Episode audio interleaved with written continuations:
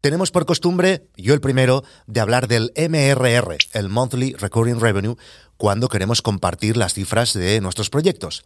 Pero no os voy a descubrir nada si os digo que lo que se factura cada mes dista bastante de lo que te acaba quedando, digámoslo así, de beneficios.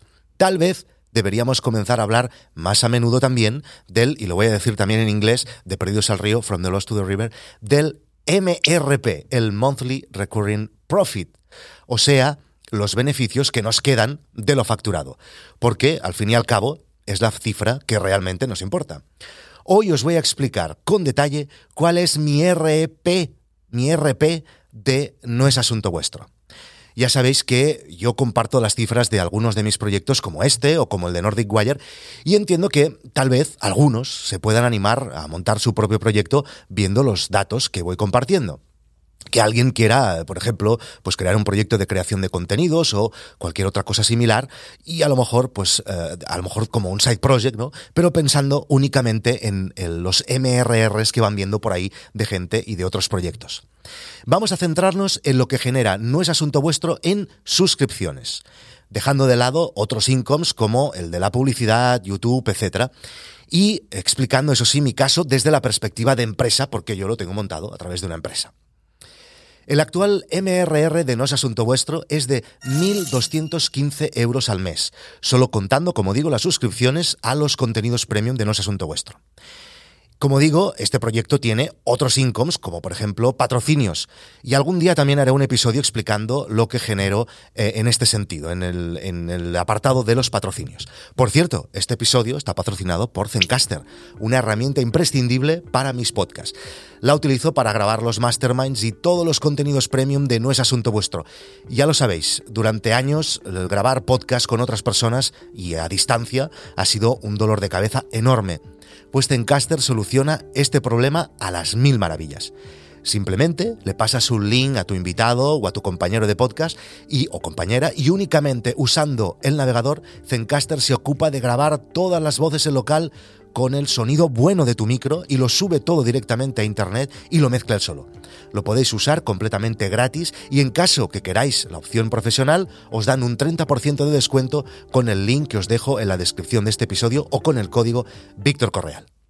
Volvemos al MRR, 1.215 euros al mes.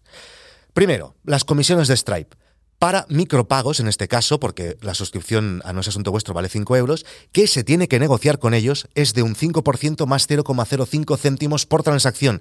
Eso significa que Stripe se queda unos 75 euros de esos 1.215.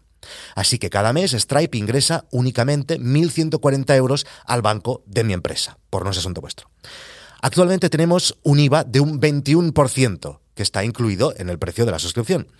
De momento, en los contenidos en Internet no tenemos la suerte de un IVA súper reducido como, por ejemplo, tienen los libros del 4%, en mi manera de verlo, inexplicablemente.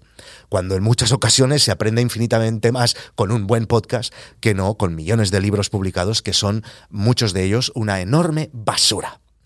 Así que de esos 1.140 euros, 240 se van directamente con el IVA cada mes nos queda una cifra de 900 euros. Aquí la cosa ya se está comenzando a poner fea. Pues esperad, esperaos ahí. Ahora viene la querida cuota de autónomos. En mi caso son 370 euros mensuales. Ya sé que al principio dicen que puedes pagar menos. Yo, ¿qué queréis que os diga? Siempre he pagado más. Siempre toda mi puta vida, siempre pago más. Y como que yo os estoy explicando aquí en mi caso, pues son 370 euracos. Así que nos quedamos con míseros 530 euritos. Pongamos que la empresa no tiene ningún otro gasto, que no hay más, ¿vale? Cosa que es absolutamente imposible, porque claro, piensa Internet, las oficinas, las herramientas, hay mil cosas. Y en mi caso, pues tiene sentido porque esto es un side project, un, un hobby, y toda la estructura eh, de No es asunto vuestro la aguantan mis otros proyectos. Pero bueno, eh, vamos a considerar que no tenemos ningún otro gasto y nos podemos ingresar esos 530 euros como una nómina, como un sueldo. ¿Qué impuestos pagaríamos por esa nómina? Pues, por una parte, la empresa, que eres tú, es lo mismo, en este caso soy yo, la empresa soy yo, pagaría los siguientes impuestos. Atención, que esto lo tengo que leer. Contingencias comunes, ni puta idea de qué es eso, es igual, cosas que se inventan para sacarnos la pasta. Contingencias profesionales, desempleo, formación profesional y fondo de garantía salarial. O sea, de los 530 euros, otros 127 euros se vuelven a esfumar. Quedaría un sueldo bruto para el trabajador, que eres tú mismo también en otro caso, porque tenemos una empresa y somos nosotros y es nuestro proyecto y todo es la misma cosa, de, atención, 403 euros con 35. Pero es igual, después de haber pagado impuestos como empresa, también tengo que pagar impuestos como trabajador, que soy yo, que eso es lo mismo. ¿Qué serían? La seguridad social y, evidentemente, el IRPF. Que en este caso, como la nómina es tan pequeña, sería del 0%. Si, por ejemplo, hubiéramos hecho el cálculo sobre una nómina de unos 2.000 euros, tendríamos que pagar unos 170 euros de IRPF y más 500 de seguridad social. Y evidentemente, si al final generas algún beneficio, luego la empresa tiene que pagar un 25% de esos beneficios, que es el impuesto de sociedades. Pero bueno, no ese es el caso que estamos haciendo hoy de ejemplo.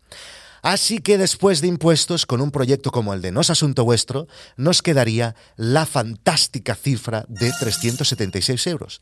Generas 1.250 euros cada mes porque Cuesta muchísimo generar 1.250 euros en Internet, no os lo podéis llegar a imaginar y te quedan 300 euros. Y no nos olvidemos una cosa, si tuvieras que vivir con 376 euros, luego, una vez que consumas, para sobrevivir, vuelves a pagar IVA, impuestos, impuestos especiales de la luz, tributos, como impuestos de bienes inmuebles, tasa de basuras, impuestos sobre vehículos, tasas de ayuntamientos, ya sabéis que hay mil cosas. Esta situación, ¿a alguien le puede parecer normal? ¿Le puede parecer justo esto a alguien? ¿Cómo vamos a emprender? ¿Quién quiere comenzar un proyecto en esta situación? Lo normal no sería que las empresas, los proyectos, comenzaran a pagar algún impuesto a partir de cierta facturación, como se hace en centenares de países del mundo donde no está lleno de buitres como aquí? ¿No sería eso de sentido común? ¿No habría más emprendimiento? ¿No generaríamos más negocio? ¿No mejoraría la economía? ¿No iría todo mejor? Bueno, lo dejo aquí por no acabar metiéndole un porrazo a la cámara. Gracias a Jorge Cañedo de vivirconpasta.com, eh, que es un crack de las finanzas, que me ha ayudado con los números y los cálculos de este episodio. Y si queréis escuchar las aventuras de emprendedores geniales que también pagan un porrón de impuestos, os podéis apuntar a noesasuntovuestro.com y tendréis acceso a todos los contenidos premium que colgamos cada semana en noesasuntovuestro.com. Además, acabamos de colgar el nuevo audio curso que es cómo dominar y subir en los rankings de podcast. Nos vemos en internet. Siento haberos cabreado hoy.